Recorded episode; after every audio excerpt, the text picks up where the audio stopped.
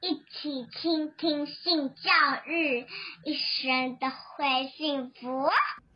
大家好，我是林燕青。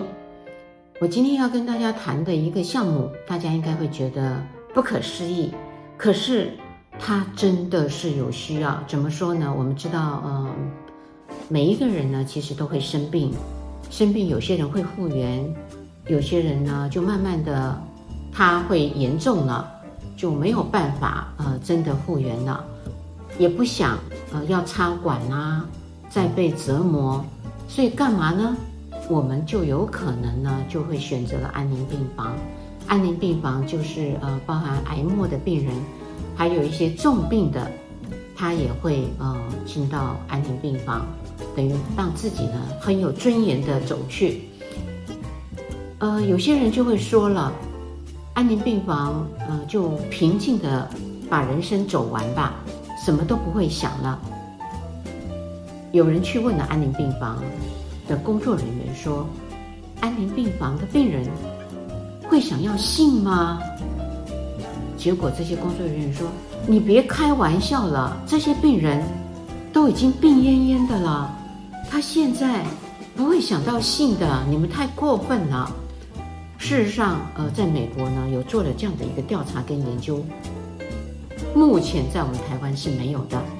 国外的调查研究呢，就指出来了，说有九十一点七 percent，也就是九十一点七百分比的病人说，没有人问他们这个问题，从来没有人问过。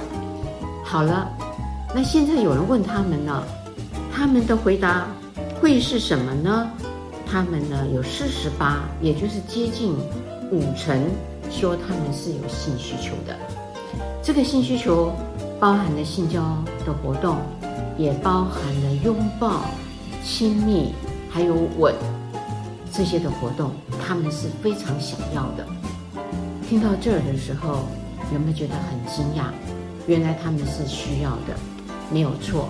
其实呢，我们对于病人，不要说是安宁病房的病人，包含一般病房的病人，我们呢去到那儿，呃，顶多就是陪他聊聊天，还有呢，呃，就是帮忙呃做一些比较清洁的工作，嘴唇干了，帮他涂上水分啊、甘油啊等等之类的。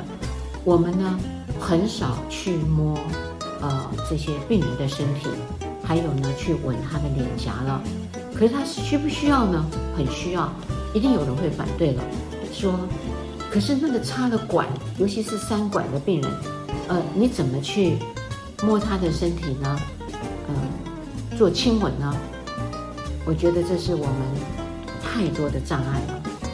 如果我们不这样子去看这些的，呃，应该是说维生的器皿在他身上，我们一样可以。抓着他的手，他的手背，他的身体其实还有一些呃没有插管的地方，你其实是可以抚摸的。可是呢，我们病房里面呢，呃，不见得是单人房。如果是单人房，当然这些的问题都解决了，有隐私。问题来了，是因为有两个人的、三个人的、四个人的，啊，当然这时候呢，真的要做这样子的身体上的接触。那我们就可以把帘子拉起来做隔离，这也是可以达到的。我想这样的一个亲密关系，对于任何的我们的病人都是重要的。如果你是他重要的关系人的话，除了这些的照顾人员，呃，在做身体上的抹澡、清洁，我觉得这个都不能算是，因为那只是保持它的干净跟没有味道。可他需要被抱抱，呃，被亲吻。当然，如果你不能用嘴对嘴的亲吻，不是你的爱人，那你可以吻他的脸颊，吻他的额头，他的复原，或是他的开心。我觉得在安宁病房中，他会有另外一种幸福，不妨试试看吧。欢迎持续收听、倾听性教育，大家一起来找幸福。